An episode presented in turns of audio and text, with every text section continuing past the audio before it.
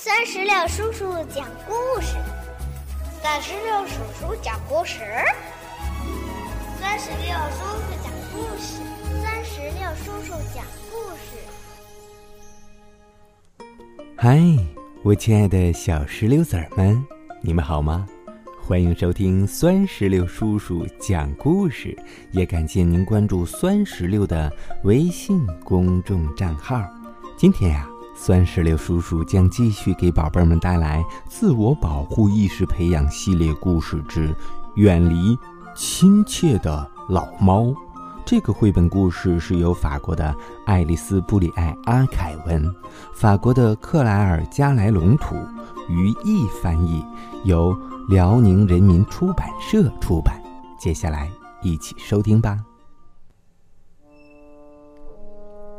有一只灰色的老猫，它看着天上的小鸟说：“告诉我，小鸟，你为什么飞得那么高啊？”小鸟回答说：“嘿嘿，肥猫，那是因为你总是在地上跑。”灰猫又说了：“嘿，呃，告诉我，小鸟，我觉得你很美，你可知道啊？”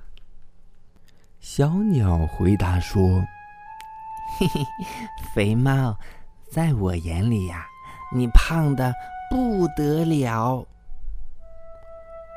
肥猫说：“呃，告诉我，小鸟，你愿不愿意帮我在背上挠挠？”小鸟回答说：“肥猫，这是完全不可能的事儿。”你别想的太好。肥猫慢慢的靠近小鸟，小声的说：“告诉我，小鸟，我听着呢。肥猫，你那么小声干嘛？告诉我，小鸟。我肥猫，你说什么？我听不清楚。嗷！肥猫一口。就把小鸟吞到了肚子里。呀，嗯，小鸟的味道，嗯，真美妙啊！嗯嗯，吃它要趁早。嗯嗯，可是我的肚子还没饱。哎。前边有一只小老鼠，嘿嘿嘿嘿嘿。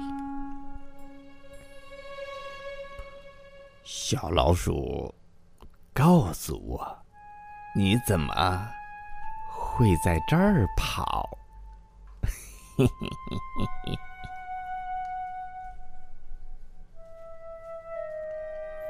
宝贝儿，到这里，远离亲切的老猫。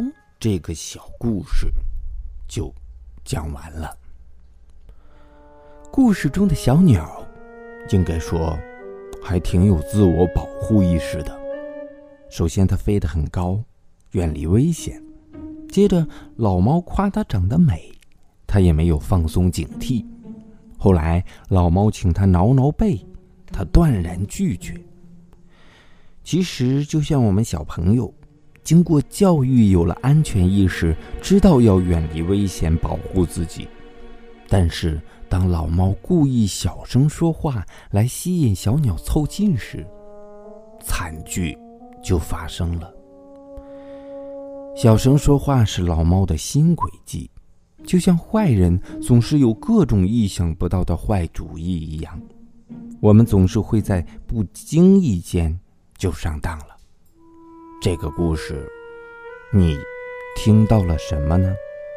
如果你想告诉酸石榴叔叔，那就赶紧让爸爸妈妈在我们故事页面下方的留言区来给酸石榴叔叔留言吧。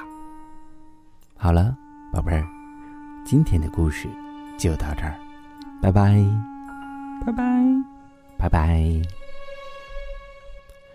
更多精彩故事，尽在酸石榴微信公众账号。